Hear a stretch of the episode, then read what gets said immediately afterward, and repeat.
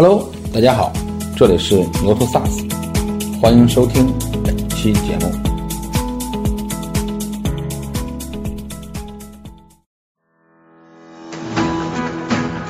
做销售不是在做事儿，是在做人。通过营销构建与客户的新型关系。企业必须要有自我造血能力，诞生了很多所谓的机会主义的销售。特别优秀的产品没有形成一个规模效应。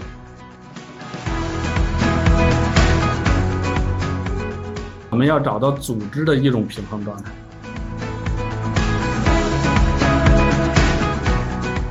订单转化率的核心是对客户认知成熟度的一种管理。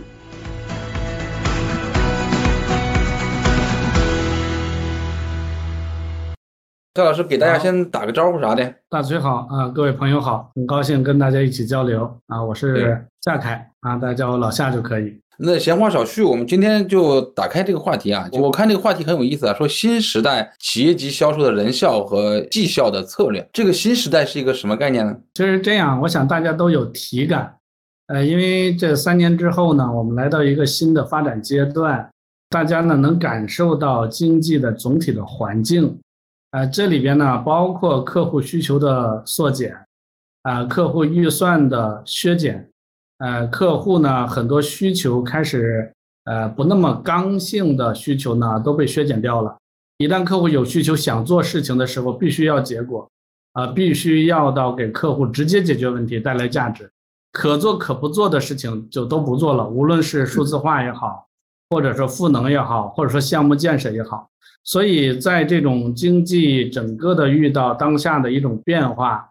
呃，客户需求减少是一方面，其实还有很多就是客户减少，就是我们的客户，当你撒出去之后，你发现现在很多客户少了，然后客户呢需求也少了，需求更挑剔了，并且呢需求回报率要更直接和更高了，所以我觉得这是一种新的一种状态。对，就结合我看里边还有两个关键词，一个是人效，一个是绩效。其实人效对公司来讲其实是考核，比如说。公司去层面去管理者去看，那人效到底是多少？表达这个公司是不是赚钱，是不是效率够高？那绩效呢？其实是针对销售本身的，你的绩效是不是达标？它其实是两个维度。现在大家能感受到，第一个资本市场呢，现在也遇到了一些挑战，大家其实没有办法从资本市场上获得更多的收入啊，获得更多的机会。其实你发现，呃，资本市场的资金支持减弱了。那么，企业必须要有自我造血能力，也就是说，我们的现金流要平衡。那企业经营要能够有利润或不亏损，要有自我造血能力。所以，人效呢，就是你整个企业开办的成本、人力的成本、业务的成本、综合的成本。然后呢，它会有一个 total 的综合成本，然后除以你的人数是你的人的平均成本。那也就是说，你的人效就是你每人的产出和贡献大于你的成本的时候，我们的现金流才能为正，否则的话，你现金流很难为正。也就是说，我看到现在大家一般都不会去说什么翻倍增长啊，或者翻番呐，或者说高速增长啦。大家从规模的增长、收入的整个数量的增长，追求到质量的增长，叫做有利润的增长。也就是说，这个企业现在。我们现金流必须要能转正，然后现金流转正的一个前提就是每人创造的利润、人均利润和人均收入，人均收入大于人均成本，然后形成人均的利润。那这里边我们就要去考虑不同岗位每人的啊这种效能和效率到底能不能支撑现金流转正，所以特别关注人效的问题，大概是这样一个考虑。嗯，对，我还有个关键词是绩效，绩效是一个什么样的考虑呢？绩效有的组织可能人效比较高，但绩效不高。绩效呢是指对某个部门或者某个团队或某些人他整个工作的效能的一种综合评价。你比如说他所负责的事情，他付出的人力成本和综合成本所带来的效果，给组织带来的贡献，这种绩效呢，有的是以收入，比如销售团队是以收入为指标和目标的。除了收入，还有什么呢？还有你的市场结构、客户结构啊，还有你的产品结构的效能。那如果对于研发呢，那你的绩效就是你的研发的效率、计划完成率、bug 出错率等等，它会有一套它的绩效指标。所以一个组织每个部门，产研、营销、服务，你整个各个部门都会有基于组织战略的绩效的分解，每个部门都完成好自己的。工作职责完成好自己的绩效，那我们组织的综合效能才会最大，综合的人效才会最大。所以，呃，我们从绩效考核的话，会有一套绩效指标啊，就是整个组织分部门的绩效指标体系。嗯，那通过人效来讲，就是你绩效好啊，不一定是人效最高，因为每个部门可能完成工作都很好，呃，KPI 打分啊，或者你的 OKR 打分，或者绩效打分都很高，但是你现金流依然为负。所以这个呢，一方面工作的整个的一个效能的角度，第二个呢，就是从呃企业经营现金流的角度，它从呃多个角度来看这个问题啊。所以我觉得是组织看绩效，然后呢，从现金流管理来讲看综合人效，大概是这样一个考虑。比如在人效上面，呃，踩的坑或者是误区，有些什么误区吗？有没有去思考过这个问题？其实像咱们 SaaS 和 IT 的领域里边，这里边啊，我们从人效的角度来讲，最主要的误区就是，比如像我们一些技术型的创始人和创业团队，特别关注于研发的投入，还有就是我们整个的呃研发的效果、产品的效果。从整个组织来讲，可能你在某些技术层面和某些产品层面取得了非常好的成效，但是你的收入没有拉起来，你的利润没有拉起来。特别是你在你的理想的市场、目标市场、目标客户群体上形成的收入贡献啊，就是没有达成我们特定的目标。所以现在我看，我觉得 SaaS 里边现在我们踩的比较大的坑就是，呃，我们有些战略目标、技术目标，呃，它没有实现一种从后端的产品研发啊，到中间的一个呃服务，再往前端的运营。包括你的市场体系，它综合的一个平衡的状态，然后给公司带来持续现金流流的这种能力是比较弱的。所以我们看到很多组织啊，有的研发很强，有的运营很强，有的销售很强，但是总有几个短板。你比如说销售很强的产品不给力，实施不给力，最后它的成本被产品和实施吞掉了。有的呢，就是产品很强，但是呢，客户数量、客户单产、客户价值不够，所以特别优秀的产品没有形成一个规模效应。那也就是它的研发团队、业务团队和销售团队之间的配比没有形成一个最优的联合战队、最优的一种组合模式。我觉得这个是我们看到的很多公司，就是大家出来分享的时候，有的说：“哎呀，我们的技术特别好，产品做的特别优秀。”但是呢，就是市场没有打开，收入没有形成。有的说，哎呀，我们收入特别好，但是呢，客户需求，我们产品实施没有办法有效满足。所以它是一个基于战略下边的一个多部门的一种平衡状态。所以刚才你你说这个问题，我觉得 SaaS 里边，如果作为一个企业经营者，我们就要考虑企业经营的平衡和企业经营的最终的综合效益。所以这里边不是说技术或者说产品。或者是服务哪个强哪个不强，不是这概念。核心的问题是，其实我们要找到组织的一种平衡状态。所以我觉得，在咱们 SaaS 里边，真正嗯形成这种组织状态的可能不是很多。所以有的是销售驱动型的，有的产品驱动型的，有的是项目驱动型的。但是每一家呢都有自己的痛苦啊，都有自己的瓶颈。我理解是这样的，大崔，嗯。对，刚才你说那个平衡态，就是他要达到一个组织的平衡态。因为我之前说，要不就是研发出身的老大，要不就是销售出身的老大。那销售出身老大呢，可能在销售端做的不错，对吧？但是研发端呢又有有短板，或者他的别的端有短板。研发端出身的老板呢，可能在销售端又有短板，还是偏研发端的。虽然在销售端走得慢一点，但确实是有他们对产品和技术的那个敬畏之心，可能会稍微能够扳回来一些。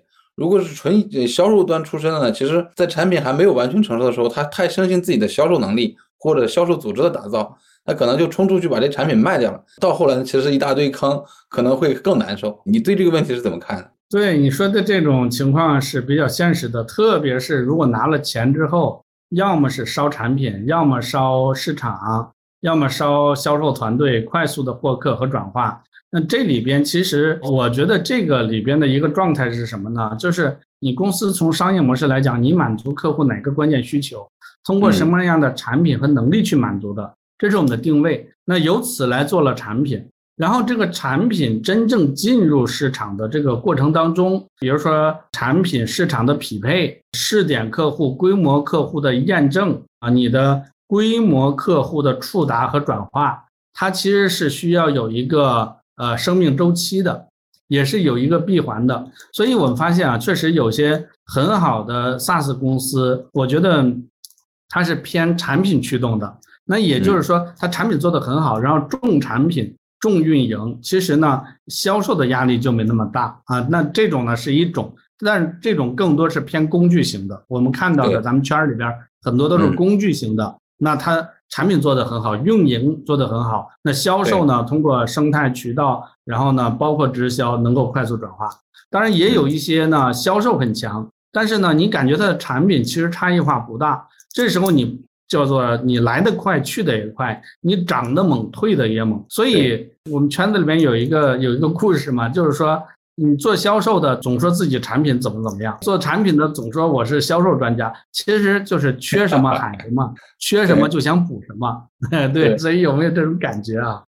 是在 to B 的市场，资本效率的杠杆没有那么大。通过这个呢，其实说某种意义上，资本很难起到一个非常决定性的作用。我不知道这个观点是不是对。做企业级应用里边呢，其实我始终认为它还是分几层的。一个呢，就是分这种工具层，就底层的 S 层的啊，安全呐、工具啊、BI 呀，就这类工具层的，包括业务的标准工具层。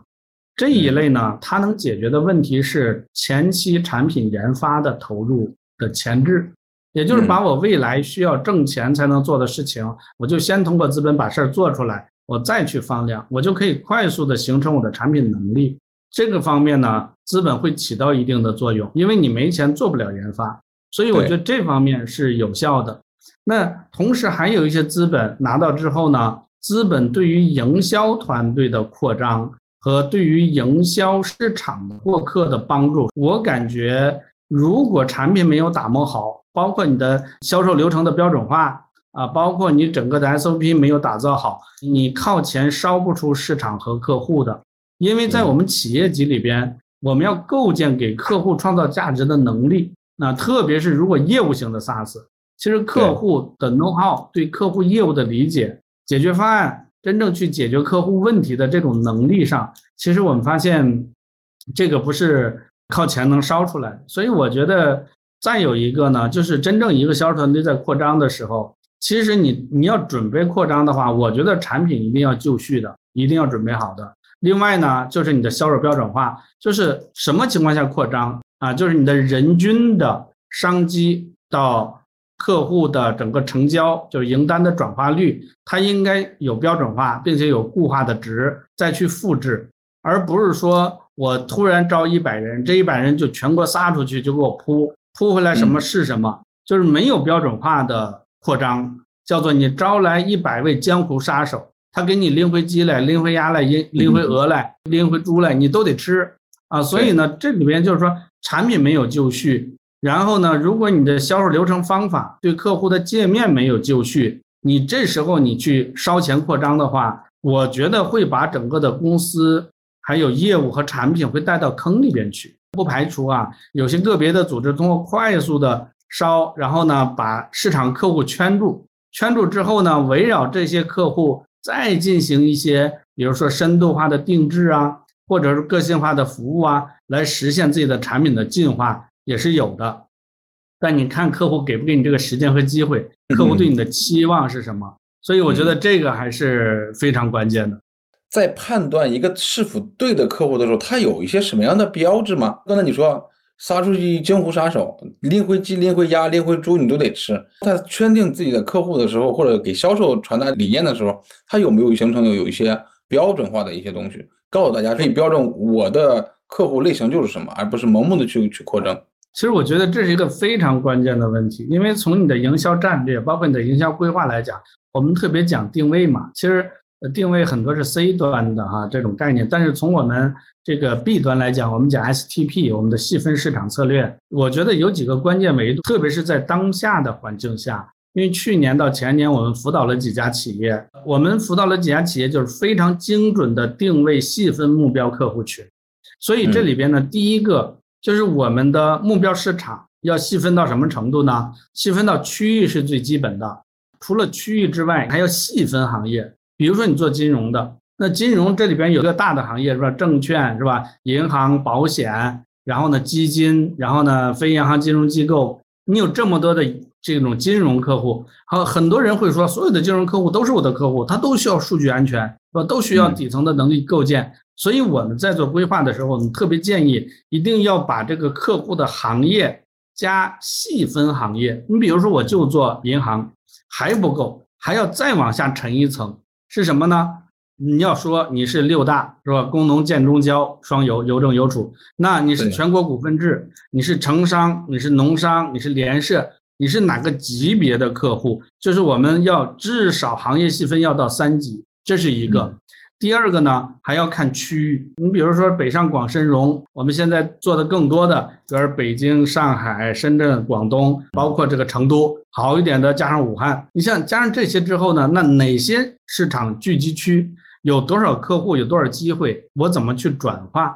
这第二个是区域维度。那第三个维度我们特别关注，因为最近我正好在辅导一家。呃，杭州的客户哈，那这里边就涉及到了他给客户的价值要有清晰的定位。那你比如说，你给这种华东的金融行业提供服务，那你究竟是提供一个工具就可以了，还是要提供一个业务解决方案，还是提供一个客户支撑数字化转型的战略的一个组合型的解决方案？所以呢，就是从细分行业、细分区域。细分客户定位和价值有了之后，我们才能说我们二零二四年收入产出在哪些细分行业，在哪些区域的哪些客户上，希望卖出什么产品。你这个有了之后，你所有人销售的配额，谁负责哪个区域、哪个行业、哪些客户，谁你负责卖什么，你负责怎么卖，像这些东西呢，才能形成我们所谓的叫做指哪儿打哪。啊，有了这些，你再去围绕这些客户产品去制定我们的销售的流程也好，标准化也好，话术也好，这时候叫做我撒出去，我触碰的客户，我转化的客户，就是我想做的客户。换句话说，也是我最香的客户。所以呢，我觉得就是咱们在做这个规划的时候，有的是看着自己的漏斗，看着自己漏斗是一方面，更主要的是对于行业的洞察。行业区域加上这种客户价值啊，这种细分市场的洞察。换句话说，现在我们很多公司其实没有把自己的目标市场和家底儿盘清楚，他到底要做哪，没有想明白，所以呢，就诞生了很多所谓的机会主义的销售。反正你给我这块地，是吧？我空进空下去，我有什么关系我就做谁，是吧？市场活动我碰到谁我就转化谁。其实这种带来之后，它带来两个效果：第一，你的销售转化率有问题；第二，你一旦签单之后，客户的期望和价值和你自己的期望也发生了落差。其实这种两种落差是隐性成本。其实这两块成本，我们很多组织并没有关注到这两块成本。所以，组织的效能也好，人效的效能也好，其实背后是销售的效率和你方向的正确性是效能。再有呢，就是你其实背后是你的组织战略和市场客户战略定位的对齐，所以我觉得在这方面啊，就是我们发现有做得好的企业，比如说我我们最近去年到前年就有一家客户，他们就主动放弃金融的一个细分市场，从而选择了另外一个细分市场，因为从政策趋势客户来讲，找到了一个特别小的细分，然后呢，综合来讲，它的收入结构发生了变化。原来的收入结构下降，但是他做的那个细分市场要高速拉升，呃，那个高速拉升综合起来大概百分之三十的增长，今年比去年百分之三十的增长是有的。所以我觉得这个市场细分和定位，呃，然后匹配它的这个组织能力，呃，我觉得这个是一个规划的关键。我觉得现在说实话，我们除非你像我们有一些 SaaS 是想得很明白，只做这个行业，只做这些客户，但是一旦扩张期的，未必想得这么明白。我是这么看的啊。嗯，就这里边，其实抛开销售不讲啊，就我觉得这里边可能和创始团队他们的选择有关。比如说他们的资本极度压迫的这种过程中，拿小鞭儿很抽的时候，他其实。可能会战略的变形，他可能刚开始想的很清楚，然后资本要他，比如说你今年增长必须百分之百，那我得赶紧回收入，可能和的资本的背后的推力，或者是他们战略定力与他们的选择还是有关系的。因为咱们小范围在这个圈子里说啊，就资本是不是对你这行业最精通，他给你的建议是否最有效？第二个呢，其实包括我们销售楼盘自己也一样，你拿完钱之后，你你得给资本有个。这个交代是吧？你至少姿态得有，所以你你该招团队得招啊，你市场该做做。但是那时候是为了做而做啊，不是为了目标和产出而做，是为了姿势而做。所以我觉得这里边其实是很有叫什么呢？并且我听到资本说过一句话，叫做你融完钱可以呃给你试错成本，至少你可以拿着钱试错。但是当当你基金到期的时候，他就不认了，那给你钱是让你发展，不是让你试错的呀。但是你看前后就矛盾了，所以给你钱让你去试错，等你试完错发现不行的时候，他就给你算账了，说你为什么没有 做出来，这也要考虑的。这个确实是营销的本质是生产关系，就是如果说营销属于一种生产关系的话，那决定这种生产关系的生产力又是什么呢？就是目前的生产力已经发生了比较本质的变化，包括咱们这个国家领导人也提出来的所谓新质生产力，就是生产关系服务于生产力，生产力变了，生产关系一定要变。那现在。促进社会变革、促进产业发展、促进千行百业发展转型的核心是基于数字化和智能化的，包括绿色的、可持续的，对吧？循环的，特别是基于数字化、智能化的应用。所以现在很多企业都在用数字化的手段、智能化的，包括大模型的手段进行自己生产力的再构。那也就是说，我举最简单的例子，银行你呃招揽客户是吧？发展储户。然后呢，进行风控。你这种呃业务发展的过程，你的整个的对客户的评判体系已经是数字化、智能化了。那生产过程也一样。所以呢，其实我们发现，现在客户的核心的生产力的驱动因素是基于数字化和智能化的这种变革。就像当年从马拉车到有了蒸汽机，有了火车，是吧？有了动力，再后来有了电。现在呢是有了数据，数据和智能驱动的生产经营方式、企业运作模式、政府服务模式都在发生变化，而这样一个生产力的变化，就需要我们从营销的角度来看。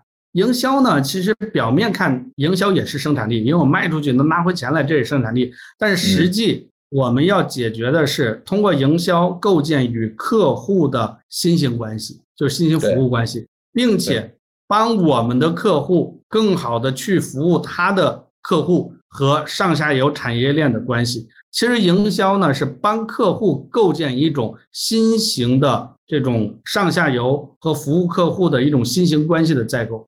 所以呢，我就我就觉得现在我们可能面对新的生产力的变化，我觉得可能百分之六十到七十的组织可能还没有真正研究透，就是他的客户。正在发生着什么样的生产力方面的结构性的调整，所以他在卖产品和解决方案的时候，不能给客户其实带来两个价值。第一个叫什么呢？客户的生产力提升，就是效率提升，成本降低，呃，开源节流，然后它呢降本增效。要么你是帮客户带来生产力的这种提升变化，要么是帮客户改善客户的生产关系，也就是客户跟他上下游，客户跟他的客户的客户。的这种紧密度是吧？购买比如会员管理系统啊，还有你比如说我们做这个智慧城市，做政务服务平台，那么政务服务平台给老百姓服务的方式，那老百姓的行为，政务服务的行为，这种关系已经发生变化了，这也是一种关系。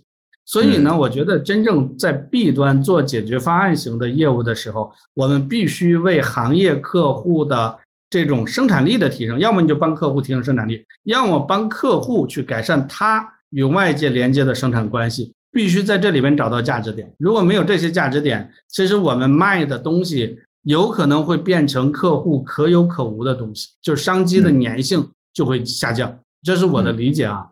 嗯，比如说就现在我们行业里边，比如 to B 的企业级的大客户销售也好，产品出身的创始人呢，还没有完全想清楚这件事情。对。其实像咱们这种，嗯，特别是 To B SaaS 的哈，特别是以 IT 科技和这种在线应用的这种方式啊，真正在组建的时候，我觉得我们缺少一个东西，啊，就是呢，这种有两种啊，第一是行业出来的创始人，对这行业特别懂，但是说不出来，就是很多是 就冰山下的隐性的知识，他认为都知道的东西，但是没有办法传递给团队，也没有办法传递给客户。就是见他就很厉害，然后呢，这但是不能变成组织能力，这是一种方式。第二种方式呢，销售团队出身的或者业务团队出身的人创业的时候，我们发现我们缺少一种能力，叫客户洞察的能力，就是如何加强客户经营的能力。客户经营的能力呢，因为你的客户在减少，你必须要跟客户构建新型关系，那么你必须比以往更加懂客户。你怎么懂客户呢？你要去洞察客户。对吧？对，洞察客户的哪些维度，然后呢，跟客户找到哪些改进机会，能够联合创新。所以，我我觉得现在这两年哈，我不知道大家感觉怎么样。我越来越觉得，客户能找你来做的事情，就是他有可能要么想的特别明白，要么客户也没想明白。就是我们必须要能够具备和客户进行联合创新的能力，对客户的深度的洞察。对客户业务的梳理和再构，然后呢，所以这里边我们看到，其实我们有很多卖产品，有的卖的很好的公司，它的产品力很强，这个很牛啊！我就产品驱动型公司，业务和解决方案型公司，它对于我们的客户的理解，客户需求的场景，我们的产品为客户创造价值的这种能力点在哪里？我觉得还没有出现。所以大家总是急着找到客户去卖，而没有把客户研究透。所以我们提出来要做客户经营。所以我觉得现在不是漏斗的时代，不是商机的时代，是陪伴客户联合创新的时代。所以你能不能跟客户一起去洞察趋势带来的机遇，洞察客户的转型的关键诉求，用你的专业能力真正跟客户一起联合创新，这样的你跟客户的粘性才会增大。所以我说穿越冰川啊，现在这时候这个潮退下去了，你要跟客户形成高度的粘性的关系，我觉得这很关键的。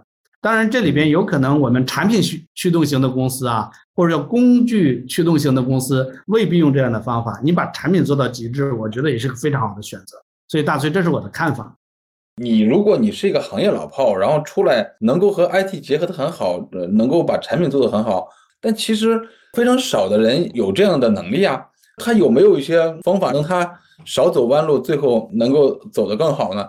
有没有一些建议？我觉得啊，咱们面对一个现实，第一，比我们有资历深的人，比我们懂行的人多很多啊，他可能没有这个机遇吧，没有这个机遇来去做这个创业。所以呢，其实我们不是最懂行业的人，行业中比我们懂的人非常多。第二个呢，就是大厂的聪明人也很多。就是你想到的，别人没想到吗？你想做的，别人没做吗？换句话说，等你做完了，别人看不明白吗？你回答这三个问题，是吧？就是凭什么是你做？要么你是有非常深厚的、独特的行业 know how，啊，你来做这个事情，别人短时间内超不会。我今天上午看一个演讲，他是做这种太空，确实一般人做不到，他有独特的背景和资源可以做。但是在咱们这种企业级，呃，这种创业里边。第一个，包括像用友是吧？包括我老东家王总，哎，这个他们对行业的理解、对客户的理解是非常深的，只是他没有像我们一样出来拿一个小块去做一个创业。但是你一旦做完之后，是不是能看明白？包括你像我们一些其他的互联网大厂，你做的东西分分钟被模仿，那你核心的行业 know how 是什么？这是一个。第二个，我觉得真正咱们创业团队啊，我觉得。要说两个核心能力，我其实我就总结两个：第一叫产品力，第二是客户力，就是你对客户的粘性、对客户的穿透力。客户力包括了对客户战略和业务的理解，对客户价值创造的能力，还有对于客户信任建立的能力，对吧？嗯。所以你对客户的战略和业务的理解的能力，为客户创新带来价值的能力，和跟客户中关键人建立信任的能力，这也是我们。非常关键的地方，所以要么是把产品做到极致，要么把客户服务做到极致，两者必须守其一。两个都做的很牛的，呃不多，但是只要做好一个，我觉得至少从生存发展上，我觉得是非常优秀的公司了。我不知道你怎么看啊，所以确实是我这些年我我们看下来，就刚才你说是一个是产品力，一个是客户力。我想到就刚才你说的生产力和生产关系的那个感受，那生产力可能你有足够的生产力，然后让你的产品更好。那你要要洞察客户，然后能够去理解客户，为客户更好的服务。其实某种意义上，你要站在客户的视角，然后融为一体去做很多事情，其实你才能还有机会去，比如说优化它的生产关系，或者是让它的生产关系更灵性。我觉得可能结合你刚才讲的生产力和生产关系，我我突然感觉就这两个是可以结合在一起。在企业级销售里，如何评估我的人效是不是优秀的？刚才你也说了，比如说人效做得好，并不一定他的绩效就好。他有时候绩效做得很好，但人效并不一定很好。我们举个例子吧，就是拿营销来举例，因为我研究营销哈，有几个关键指标。第一个叫目标客户触达率，这里边有两个关键词，第一叫目标客户，第二叫触达。对，好了，这里边你看第一个问题，现在有多少企业能够清晰的描述自己的目标客户？他会很抽象，哎，说凡是什么什么的劳动密集型企业就是我们的目标客户，就是目标客户的画像极其精准。如果是做大政企，它是清单制的；如果做中小客户，它是有画像极其精准的目标客户触达率。那你的客户有多少？触达多少？第二，你触达客户之后，客户理不理你，感不感兴趣，是不是想购买？叫做呃目标客户的商机出现率。嗯，就是你你你能泡到客户，但是客户就是总是勾搭你，但是没需求啊，不购买，就是总是撩你，愿意跟你聊聊的也挺好，但是就是不花钱。我们叫什么呢？叫有客户触达，但没有商机出现。嗯啊，所以你的客户洞察呀，或者说客户研究，就是要解决商机出现问题，就是客户的需求到底在哪，关键需求是什么。所以，第一，目标客户的触达率；第二，我们的这个客户的触达客户的商机出现率；第三个是商机出现之后的营单转化率，就是你出来商机能不能把它转化下来，用多长时间周期。啊，然后呢，两个月还是三个月还是四个月，花多大成本？销售、售前、专家、领导要不要上，还是你自己能搞定？啊，还有就是阶段，特别是营单转化率里边阶段转化率，为什么你的盈率？我们一般的企业啊，现在百分之二十五到三十五的营单率是正常的，企业相对健康的，嗯，但是大部分企业做不到百分之六十六七十，这里边出来一个什么问题呢？商机质量的甄别和商机质量的管理，你比如举一个例子，这个项目到了方案阶段，客户做完需求调研要出具方案了，在什么情况下需求调研是准确的？有可能你的方案是有效的，标准是什么？嗯，所以这时候我们就要特别关注每一步的标准，这个标准不是你的动作和行为，而是客户中哪些关键人。对哪些认知达到什么状态？对哪些认同、认可和支持度达到什么状态？所以做销售不是在做事儿，是在做人。翻译过来就是，客户有商机到成交之间，是不同的人的认知熟到一定程度，不同人的支持挺你的力度，它是在不同阶段一定要达到一个状态。所以我们说啊，营单转化率的核心是对客户认知成熟度的一种管理。但是现在百分之九十的销售方法论和标准化在做的是什么？做的是销售动作标准化，它缺少客户的主线，还更缺少客户状态管理。所以把客户状态管理好，这时候才真正能够把赢单率改下来。那么如果到方案阶段，客户中没有人对需求进行确认。啊，没有人对这些问题认同，那你还出方案吗？就别出了，对吧？你再找找人，客户确实觉得这些问题不是问题，这时候很多销售自自己就脱了衣服冲上去了。哎，客户没说要不要，因为你的任务叫做我要讲方案呢，我要谈判啊，所以你在做自己的动作。所以在我们看来啊，如果在调研阶段，客户如果真的没有达到这种认知、认同、信任、支持的状态，你后边做是无效的。所以我们说，如果没有到这个状态，从漏斗中要把它牵出来，它不是 active，不是活跃的漏斗，而是一种呃叫做待哺育和待教育的漏斗。所以很多公司的漏斗里边，百分之七十、六十、七十，极端一点八十都叫僵尸漏斗，都趴在那儿不动。嗯，就是销售想起来就撩两下，客户想起来撩两下，这里边没有活跃的状态，没有认知、认同、支持。所以呢，其实真正的赢单，你看转化率，第一，目标客户触达啊，你怎么样去触达？是这是 MTL（Marketing to List） 和 Account to List 的过程，对吧？第二呢，触达之后的呃商机出现，就是你的客户真正有兴趣，形成热乎的线索，所谓 SQL 这个状态哈。对。第三个是你的 List to Cash 的过程管理，这一块我觉得是有巨大的提升空间，我是这么看的。嗯，刚才你提了一个话题，我不知道我的理解是不是对啊？刚才你说就是现在大部分做销售管理的给的是销售动作的标准化，而不是销售，比如说从认知、认同到支持，这个其实是站在客户视角。比如说你的销售动作的标准化，还是站在自己销售视角或者厂商视角去看这件事情。对，所以呢，就是你还是要足够的洞察客户才可以。对。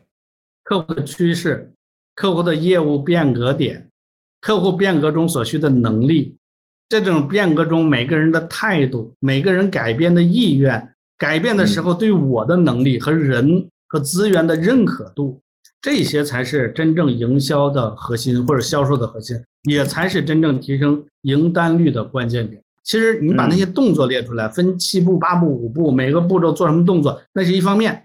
我们更主要的是。换个视角看客户的采购链、客户的内部决策关系、客户每个人的他的感受程度、认可程度、支持程度，所以没如果没有那个状态，其实我们叫什么呢？单边对话，叫自己围着操场跑，客户原地没有动，就这种状态。这个也就是说，刚才我们讲的这一系列，是不是更适合解决方案式的销售？我在一定程度上是认可的，所以我说，要么是。你的产品做的特别牛，客户长熟了就直接摘你就好了。你比如说 BI 工具，我就用谁家的，是吧？然后？大模型的模型我就用谁家的。所以这个是客户想明白了一种能力，而刚好你有这个能力是非常精准匹配的。啊，这个适合在规模市场上要要做。同时，我想说一点，就是因为我们也买了很多 SaaS，就是我们团队感受最深的是，其实我们买这么多 SaaS 的过程中。说实话，不是他们会卖，是我们想要，就是他们在卖的过程中，对我们的理解，对我们说的话的理解，对我们想干的事儿的理解，说实话，就是我觉得没有太多的嗯共鸣和帮助。所以他呢不是 sales，叫一个 deliver，他就是一个传递者，他把东西给我就行了，把价格给我，把合同给我。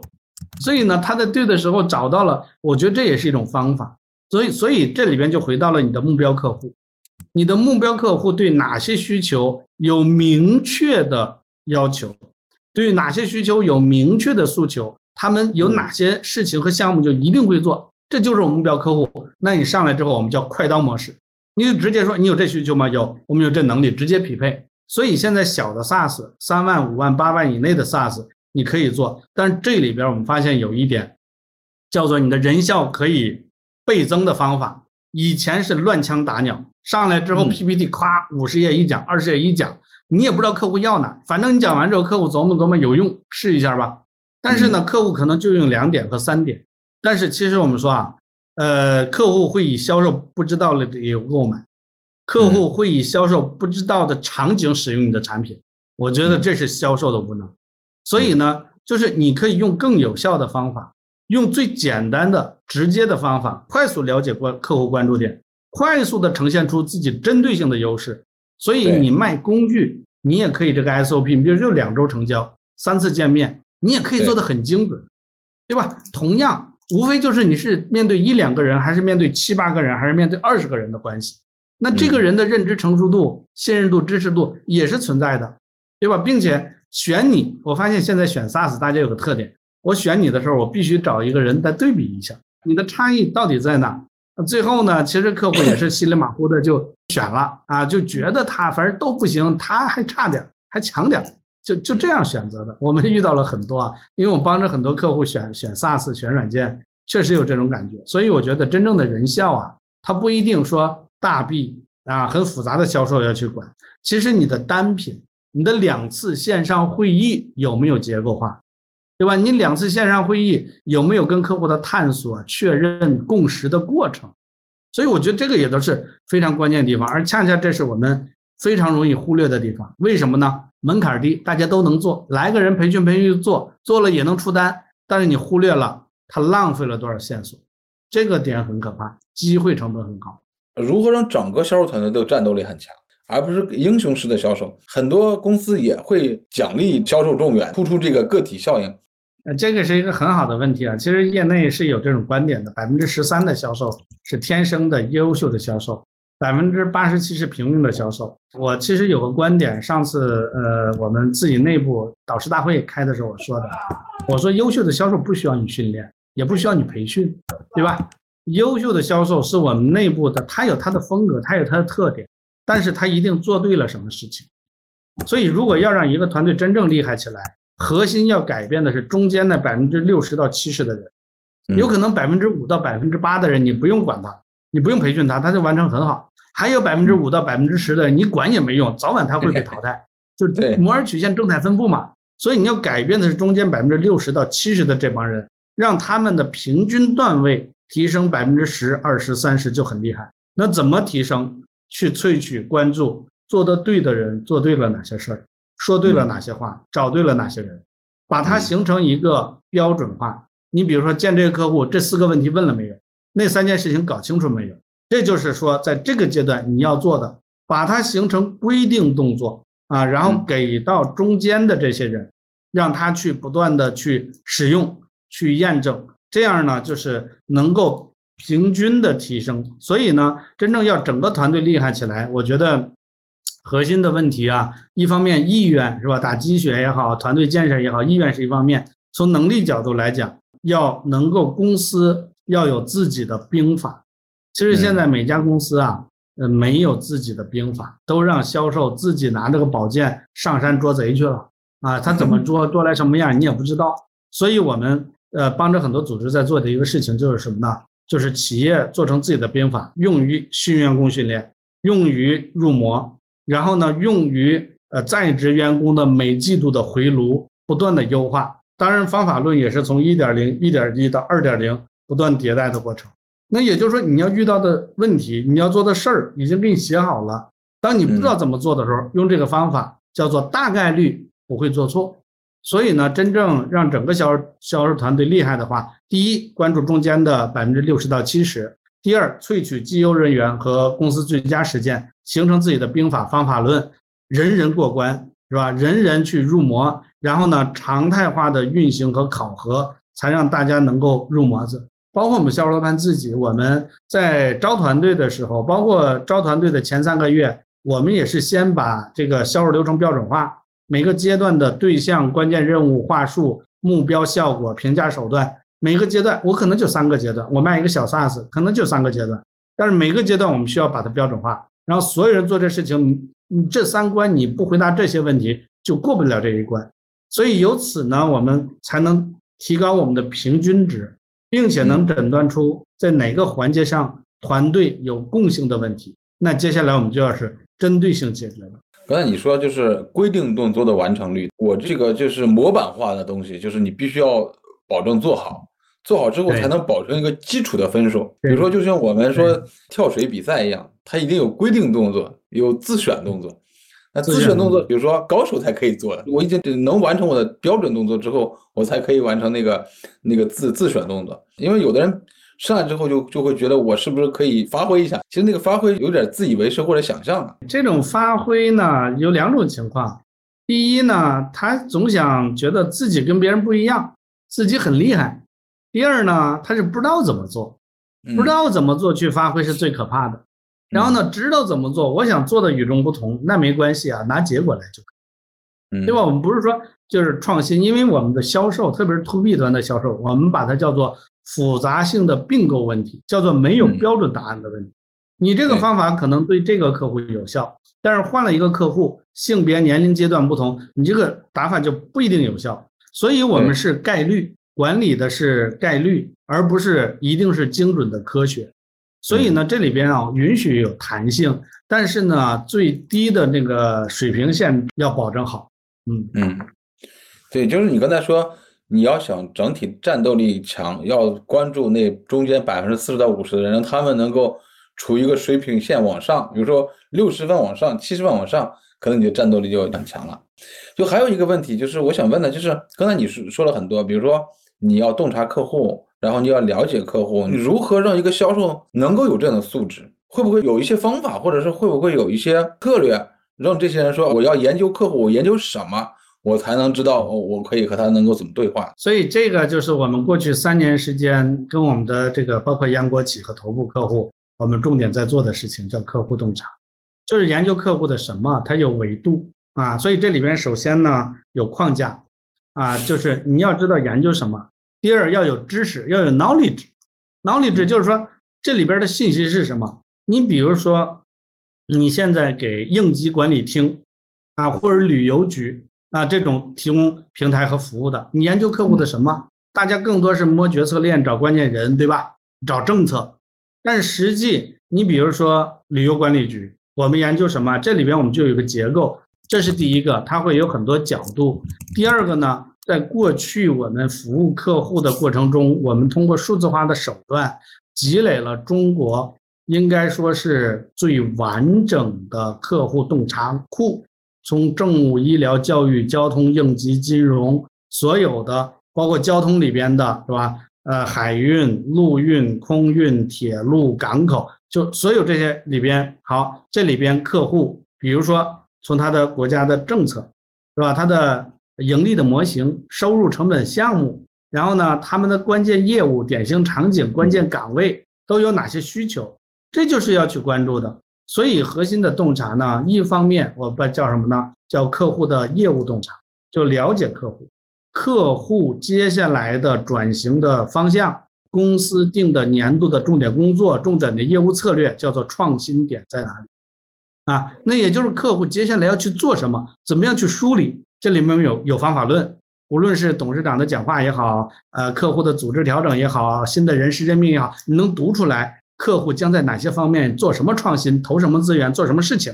然后呢，你能不能顺着这个客户的组织和这个事儿去向客户提案？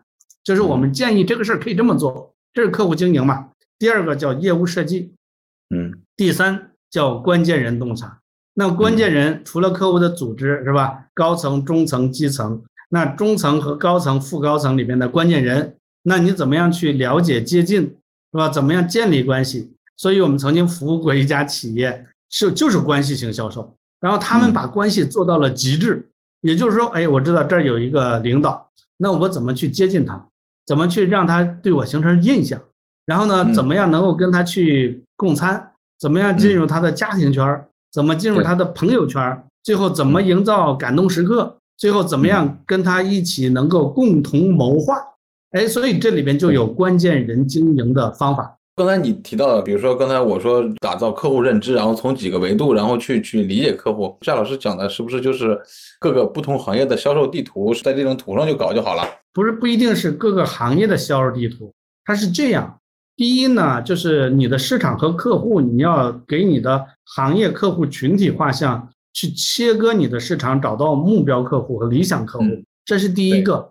第二个呢，是你每一类客户的经营流程和方法，你要有一个寻宝图啊。第三，有了商机之后，你这个商机转化要有规定动作的三板斧、五板斧、五步法啊。所以它既是市场切割方法，又是客户经营的方法，又是商机转化的规定动作，它是三层东西。它不是说一个行业地图，我从里边找商机就行了。当然，可能我刚才说的是我有个客户洞察库，那那也就是说每个客户，你比如说医院，数字医院是吧？数字医院五大板块啊，门诊、急救啊、治疗、康复、科研，好，每个板块中有几大场景，有哪些关键人在做什么？这个呢是行业的 knowledge 是通识的啊，所以呢，你我我们现在是这样，给客户做赋能的时候，就把客户洞察的大表贴到后边。如果你做医院，你去查医院；你做学校，你去查学校；你做旅游，你去查旅游；你做应急，去查应急。我们基本上做到这个行业 know how 的这个积累。所以现在销售老板已经不单单是做方法论的培训，更多还有行业知识，还有行业沉淀，还有客户业务知识沉淀这种能力。这个我觉得在业内应该，我理解应该没有第二家。啊，大概是这样一个情况。嗯，好，我们今天的时间到了，感谢夏老师今天晚上的分享，谢谢夏老师，再见。好，谢谢大崔，谢谢，再见。嗯，好了，本期节目到这里就结束了，感谢大家的收听，请订阅本栏目，下期再见。